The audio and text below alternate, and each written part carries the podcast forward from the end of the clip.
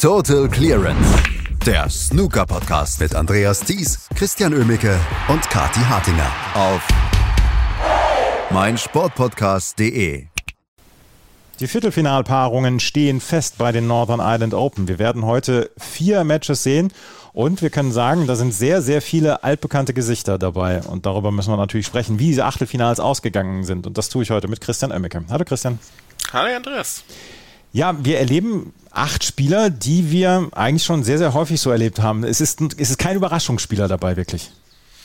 Ja, das stimmt, aber äh, trotzdem, wenn man sich mal die, die beiden Draw-Hälften anguckt, mutet das schon ein bisschen merkwürdig an. Ne? Wir haben oben Mark Allen gegen Mark Williams und Neil Robertson gegen Mark Selby, also zwei wirklich absolut hochkarätige Topkracher. Und dann haben wir in der unteren Hälfte die Chance für einen Spieler, sich ins Finale zu spielen und ähm, eventuell mal wieder so einen richtigen Kracher zu landen, für zwei Spieler vielleicht sogar den Durchbruch zu schaffen für Zhu Long und Liu Haotian. Also David Gilbert gegen Zhu Long und Liu Haotian gegen Anthony McGill sind die beiden Matches, die Chancen bieten für, ähm, für, für die Spieler und oben haben wir halt die absoluten Topkracher. Also es sind schon zwei kuriose Hälften, die sich hier ergeben haben. Wie die sich zustande gestellt haben, ja, es ist kein gutes Deutsch, aber wie die zustande gekommen sind, darüber müssen wir natürlich sprechen. Und da fangen wir gleich mal an mit Mark Williams, der gestern richtig ackern musste, um gegen Stephen Maguire zu gewinnen. Es wäre ein richtig guter Sieg für Maguire gewesen. Es war ein Spiel auf extrem hohem Niveau, was wir da gestern erlebt haben. Das war ein tolles Match, was sich die beiden geliefert haben. Absolute Weltklasse. Und Stephen Maguire kann man eigentlich auch gar nicht so viel vorwerfen, tatsächlich. Also, ähm, der hatte das Match relativ gut im Griff, führte 3 zu 2 und man dachte eigentlich zu dem Zeitpunkt, ja, okay, das macht er super. Zwei Centuries hintereinander weggespielt, aus dem 1 zu 2 Rückstand gegen Mark Williams eine 3 zu 2 Führung gemacht. Williams hatte eine 111 gespielt, Stephen Maguire noch eine 90 zwischendrin. Also es war wirklich richtig launig, gut, äh, es ging super hin und her und dann kam der sechste Frame, äh, in dem Stephen Maguire seine beiden Chancen, die er hatte, nicht so konsequent nutzte und Mark Williams dann eine bärenstarke 77 spielte, mit teilweise sehr schweren Bällen, die er da absolvieren musste. War wirklich ein tolles Break, er kämpfte sich den Entscheidungsframe ja, und in dem macht Stephen Maguire ähm, erstmal überhaupt nichts, weil Mark Williams sich die erste Chancen holt und gleich einen 69er Break draus macht. Auch das ein wirklich gutes Break. Ähm, Mark Williams hat das von vorne weg super durchgezogen, hat auch hier schwerste Bälle wieder ähm, gespielt, äh, wollte Stephen Maguire nicht mehr an den Tisch lassen. Das hat dann nicht mehr so ganz funktioniert. Bei, nach 69 Punkten musste er aussteigen, aber Stephen Maguire brauchte bereits Snooker versuchte dann ähm, Rot-Schwarz äh, zu lochen erstmal, schaffte das auch, also versuchte die Punkte mitzunehmen, wie man das halt immer so macht, wenn man Snooker braucht. Ähm, verschoss dann aber leider die zweite rote und gab dann das Match auf. Also das war bitteres Ende für Stephen Maguire, für Mark Williams ein richtig toller Sieg und ähm, mal wieder der, der Beweis, dass er es einfach auch immer noch drauf hat. Also das beeindruckt mich wirklich, mit welcher Lockerheit er dann da auch am Tisch steht und wie er die Matches dann durchzieht. Wirklich sehr beeindruckend. Ich mich beeindruckt Mark Williams äh, auch. Das muss ich ganz ehrlich zugeben. Ich habe ähm, vor ein paar Jahren habe ich gedacht, na ja, seine Karriere klingt jetzt so langsam aus und das, das ist dann auch in Ordnung gewesen. Und er hatte eine große Karriere. Dann wird er mir nichts, dir nichts Weltmeister, feiert ein Jahr lang durch und seitdem hat er irgendwie so diese Grundlockerheit ähm, erlangt, die ihm ja erlaubt, weiterhin Weltklasse Snooker zu spielen, weiterhin die jungen Leute zu besiegen und einfach Spaß zu haben. Ich glaube, der ist komplett extrem gechillt. Absolut. Der hat in, ähm, in, seinem, in seinem Kopf das Handtuch nie wieder, äh, nie wieder abgelegt, was er drauf hatte nach der Gott sei Dank hat er es nicht abgelegt. also das, ja, das ist schon wirklich beeindruckend. Also Mark Williams, egal bei welchem Spielstand der am Tisch steht, der ist ruhig, der ist locker, der, der akzeptiert das, wenn es nicht läuft, der akzeptiert das, wenn es läuft, dann spielt er einfach brillante Bälle wie gestern Abend.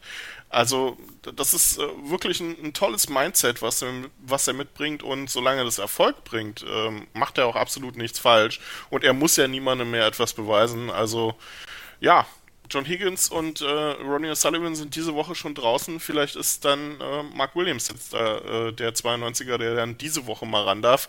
Es würde mich nicht wundern. Also wirklich absoluter Top-Kracher heute Abend. Ich bin sehr gespannt. Mark Allen gegen Mark Williams und das ja bei der Stimmung in Belfast. Also das könnte richtig brillanter Abend werden.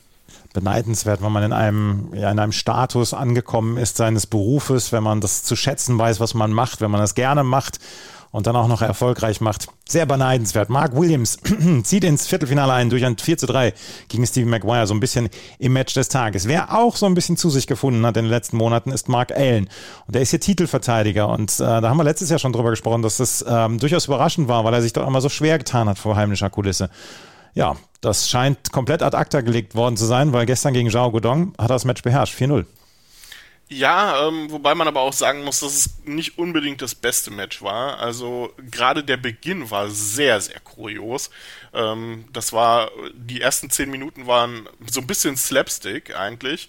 Ähm, jetzt nicht im Sinne von, dass die beiden äh, so, so witzige Sachen gemacht haben, sondern äh, sie haben beide jeweils immer versucht, Bälle zu lochen und die klapperten einfach nur in den Taschen ähm, zehn Minuten lang gefühlt 20 Einsteiger, die die gelocht haben, abwechselnd, also nicht gelocht haben, versucht haben. Ähm, das war schon sehr kurios. Es stand dann immer noch 0 zu 0. Das Bild war eigentlich schon relativ, ja, so ein bisschen offen. Mal hier eine rote, mal da eine rote, aber bei keinem wollte dann ein Ball fallen.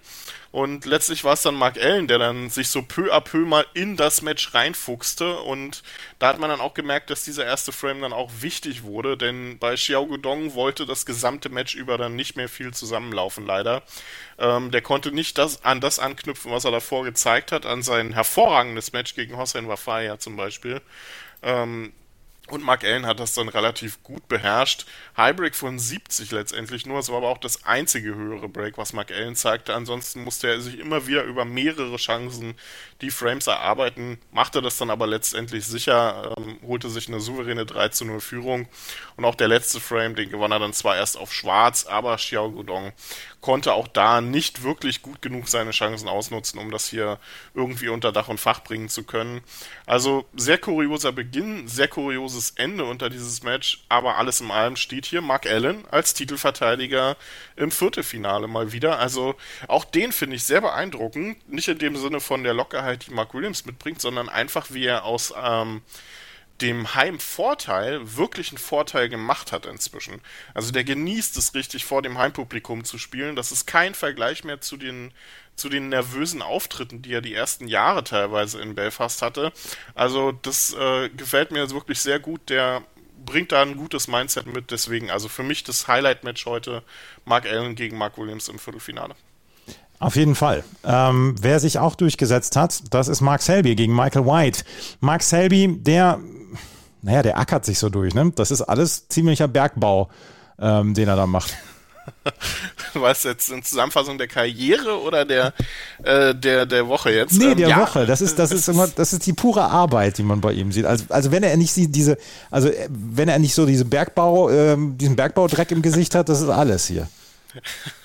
ja, es, äh, ähm, er ist der Arbeiter diese Woche und hat ja. anscheinend auch so ein Abo auf 4 zu 2 Ergebnisse.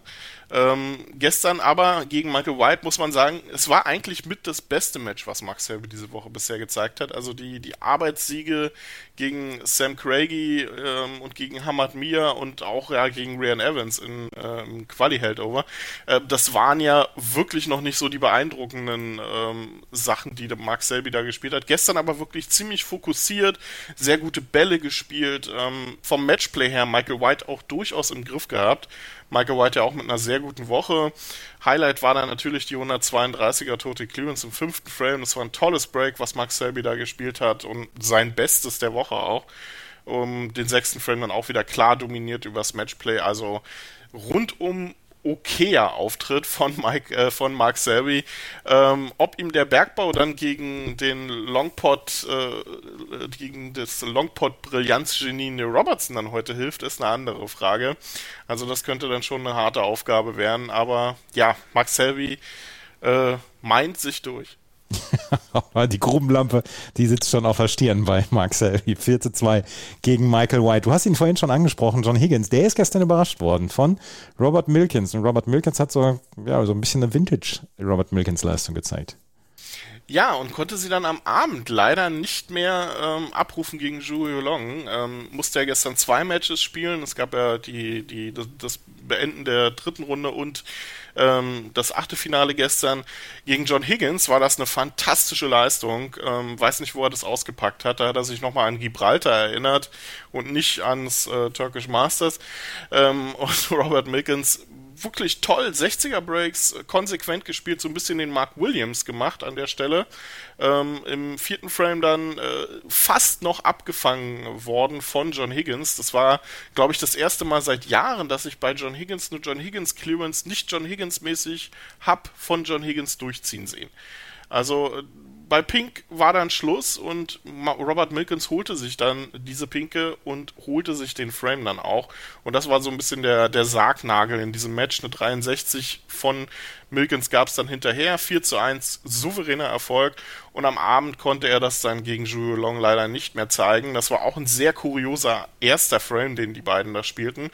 Robert Milkins hatte den eigentlich durchweg im Griff ähm, führte mit, weiß ich nicht, so 43 zu irgendwas in den Zehnern. Ähm, Zhu Long, es war nur noch eine rote auf dem Tisch. Ähm, Long kämpfte mit sich selbst, mit dem Tisch, mit den Bällen. Und äh, Robert Milkins bekam aber den Frame einfach nicht unter Dach und Fach, schaffte es nicht, den Frame mal zu lochen oder irgendwie mal noch ein paar Punkte mitzunehmen, dass Julio Long Snooker braucht. Und dann passierte das, was nicht passieren darf. Safe-Fehler von Milkins.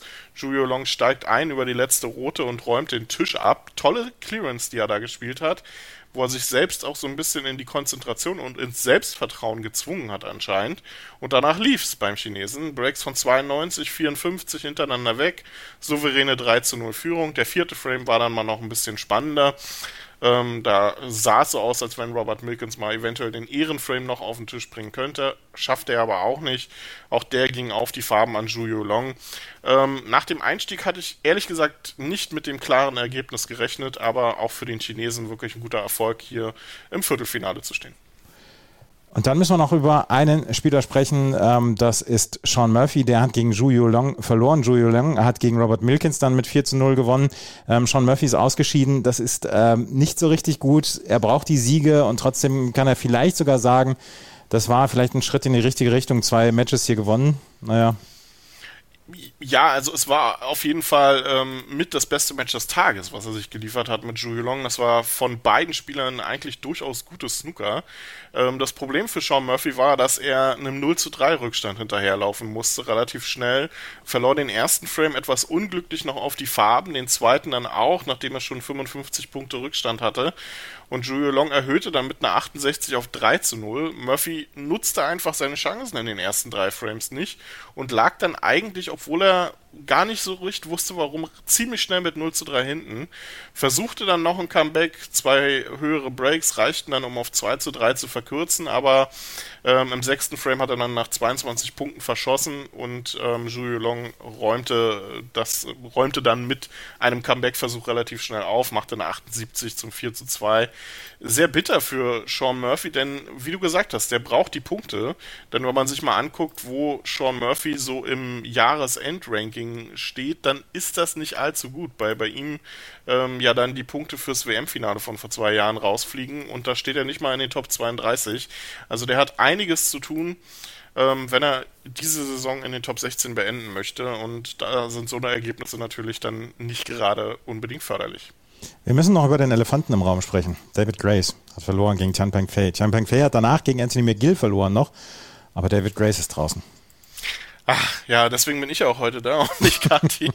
ähm, aber ja, es ist äh, sehr bitter. Es war so irgendwie das Match danach, ne? Nachdem ja. man so einen tollen, so einen tollen Erfolg hatte, kommt dann wieder der Alltag gegen einen Spieler, der in Weltranglistenregionen ist, wo man auch so zu finden ist, die Spieler, ähm, gegen die man dann halt gewinnen müsste, um wenn es um die Wurst geht.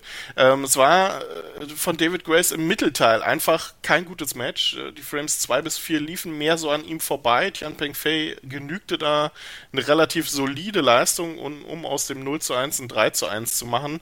Und da war der Schaden dann im Prinzip schon angerichtet. Die beiden Breaks, die David Grace gestern spielte, die 115 und die 8 80 im fünften Frame waren toll anzuschauen, aber es reichte dann eben leider nicht. Den sechsten Frame ließ er sich dann auch noch stehlen ähm, mit einer 62 von Tian Peng Fei. Also sehr bitteres Aus natürlich für Grace, aber der wird die Woche als absolut positiv abhaken, glaube ich.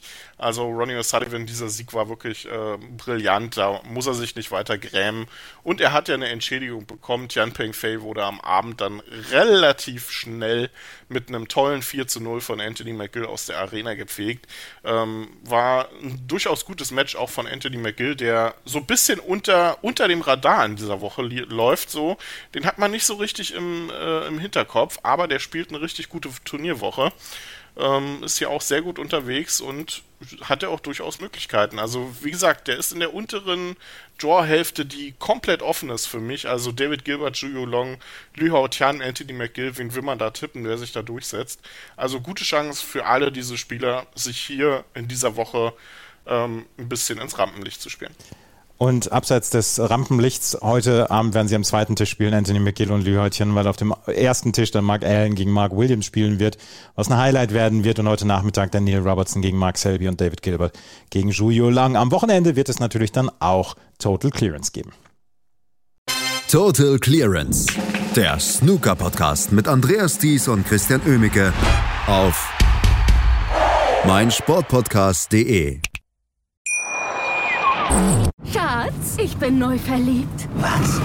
Da drüben. Das ist er. Aber das ist ein Auto. Ja, eben. Mit ihm habe ich alles richtig gemacht. Wunschauto einfach kaufen, verkaufen oder leasen. Bei Autoscout24. Alles richtig gemacht. Wie baut man eine harmonische Beziehung zu seinem Hund auf? Puh, gar nicht so leicht. Und deshalb frage ich nach, wie es anderen Hundeeltern gelingt, beziehungsweise wie die daran arbeiten. Bei Iswas Dog reden wir dann drüber. Alle 14 Tage neu mit mir, Malte Asmus und unserer Expertin für eine harmonische Mensch-Hund-Beziehung, Melanie Lippisch. Iswas Dog mit Malte Asmus. Überall, wo es Podcasts gibt.